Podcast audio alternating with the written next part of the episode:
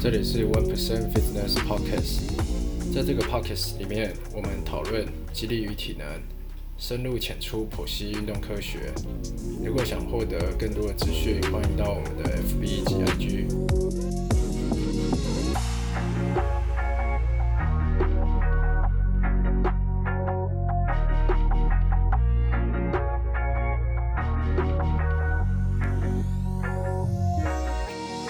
大家好，我是主持人 Jack，今天一样邀请到 One Percent Fitness 的总教练李宏志，Coach Alan 来聊聊激励体能。Hello Alan，大家好，我是 Alan。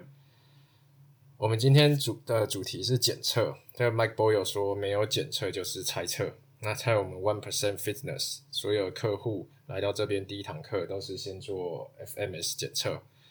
所以首先我想先问 Alan 教练，诶，请问为什么我们都要先做检测？检测为什么这么重要？那检测是一种筛检的方法，找出客户有哪些关节活动度不足或是稳定性不够的问题。那会有一些肌群是比较容易紧绷啊、受伤等等，所以从检测的结果，我们就可以在训练之前就把这些问题排除掉。嗯嗯嗯那也会有助于我们之后在安排课表上也会有所一个依据。如果说我没有先做检测，那就直接开始进行训练，可能会有什么样的结果？那没有检测的话，你就没有办法了解客户的身体状况。嗯那如果你直接开始训练的话，可能导致你的训练的动作会有代偿，或是你的动作控制会比较不好，受伤的风险就会增加。了解，那当然有一些有经验的教练，他从客户走进门，他就可以看出他动作上有哪一些问题，或是从热身的时候也会看到一些问题。那像我除了做检测以外，每次上课也都是会观察客户的动作。那只不过呢，FMS 的检测的话，它是一个有系统的检测，那是会我们会有一个标准。嗯嗯嗯。呃，所以在我们 One Percent Fitness，我们帮客户都是做这个 FMS 检测。我想请问 Alan 教练，FMS 检测它大略的流程是什么？那 FMS 检测的话，在美国以及台湾都被很多教练上使用。大致上来说，有七个动作。第一个动作是 Deep Squat 深蹲，深蹲就是过头深蹲吗？还是对，没错。OK？那第二个是 Hurdle Stack 跨栏，跨栏，呃，跨栏跟跨步蹲是一样的吗？跨步蹲的话，它是属于第三个动作。啊，好好。对第二动作是它下面有一个高度，一样。对，OK，那第三个动作的话是 Inline Lunge 直线的前蹲，哼，所以就会跟弓箭步就是跟就是跟跨步蹲这样对很像。嗯对好。第四个是 Shoulder Mobility 肩膀活动度。那我们怎么去测验这个肩膀活动度？那首先你要先测量你的手掌的长度。啊，那手掌的长度测量好之后呢，你要把你的双手握拳，握拳把你的手背到后面。那背到后面呢，会有一段的距离。嗯那你用我们 FMS 会有一个测量的棍子。嗯好，那测量出这个距离之后呢，如果是在一个手掌长度内，那就是三分。呵呵呵。所以他呃手背到背后是像那个用毛巾在擦背的那个姿势嘛对，类似这个动作。？OK，好，那下一个动作是下一个第五个动作是 single leg raise 直膝抬腿，直膝抬腿，它的动作是什么样子？那就是你平躺，嗯脸朝上，嗯那把你的脚是完全的伸直，哦，抬超过你的身体。那如果是垂直的话，嗯那就是三分。，OK，所以是就是一只脚抬起来，对啊，就像很像伸展的那个姿势。对，伸展你腿后肌的那个姿势。OK，那下一个动作呢？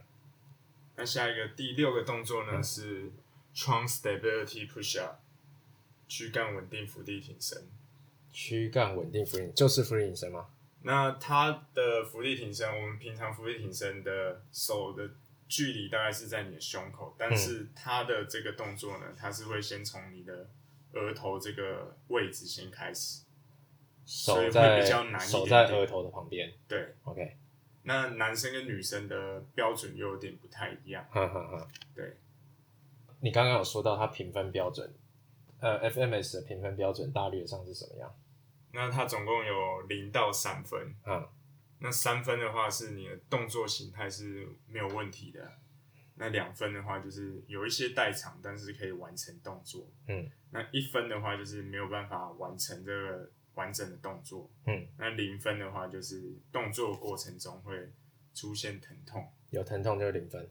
所以所有呃总共七个动作，然后每个动作就是零到三分，这样去把它做评分。对，没错，所以总分就是二十一分。二十一分。那他的分数我们怎么去判读？诶、他现在拿几分，所以代表他状况是怎么样？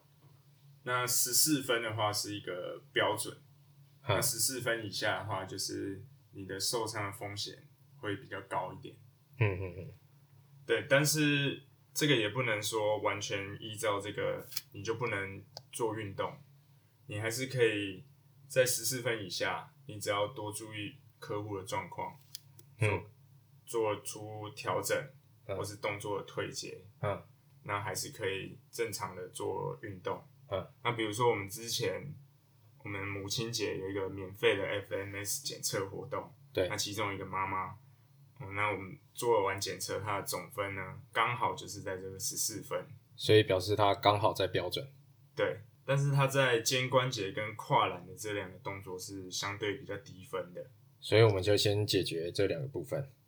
对，所以我们在检测完呢，都会按照我们的一个流程嗯哼，来解决它的问题。好，那第一个是活动度，第二个呢是静态的动作控制，第三个是动态的动作控制，第四个才是提升运动的动作的表现。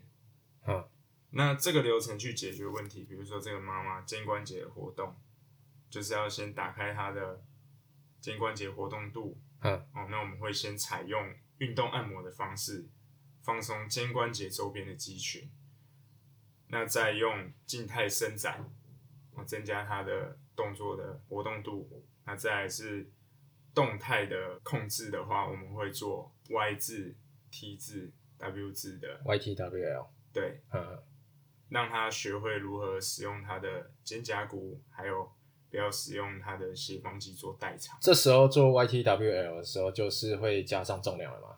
这时候还没有，这这时候只是徒手而已。只是徒手的哦。那下一阶段才是加上重量。那下一个阶段的话，才是加上一些弹力绳、哑铃跟杠铃的方式。一些阻力这样。对，OK，那这些阻力呢，还有一个重点就是，目前我们先不会做过头的动作，好，因为过头的动作会让他的肩关节压力会比较大。嗯，所以呢，我会帮他做退阶动作的话，就是先用地雷管的肩推的方式，嗯减少他的肩膀的关节。的负担。OK，那他跨栏的部分呢？跨栏的部分也是比较低分，你会怎么去帮他解决？所以跨栏的部分呢，就是他的单脚的平衡能力可能比较不好。嗯，所以如果我们有训练到单脚的肌力训练的话，我会使用水管或是 TRS，先让他做一个辅助的训练，减少他的单脚不稳定的问题。嗯那我们刚刚说到，呃，你这个 FMS 检测完以后，我们按照这个流程去解决，呃，先解决活动度，然后静态动作控制，然后动态动作控制嘛，就按照这个流程。呃，先解决活动度的部分，在这个 Mike Boyle 的《功能性训练圣经》这本书里面就有说到，诶，有些关节是负责活动的，但其实有些负责稳定。那哪些是负责活动，哪些是负责稳定？这个就会说到是相邻关节假说。哼，那这个假说呢，它是从 Mike Boyle 还有其他一些物理治疗师他们所想出来一个理论。嗯，那会提到的是踝关节是属于活动度的关节，哼，那膝关节是需要稳定性。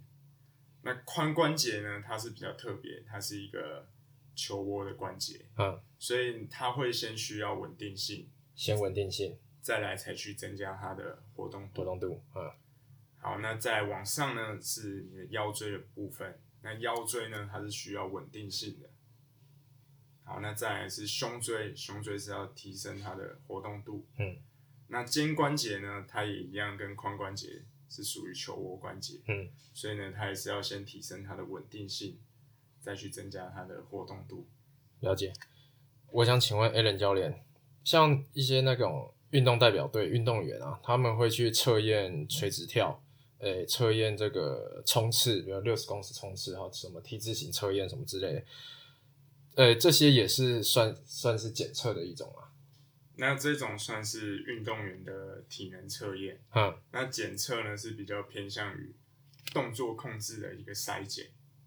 一般人动作控制的筛检。对，那所以我们检测跟体测一样嘛，它也是诶、定期规律的去做检测嘛。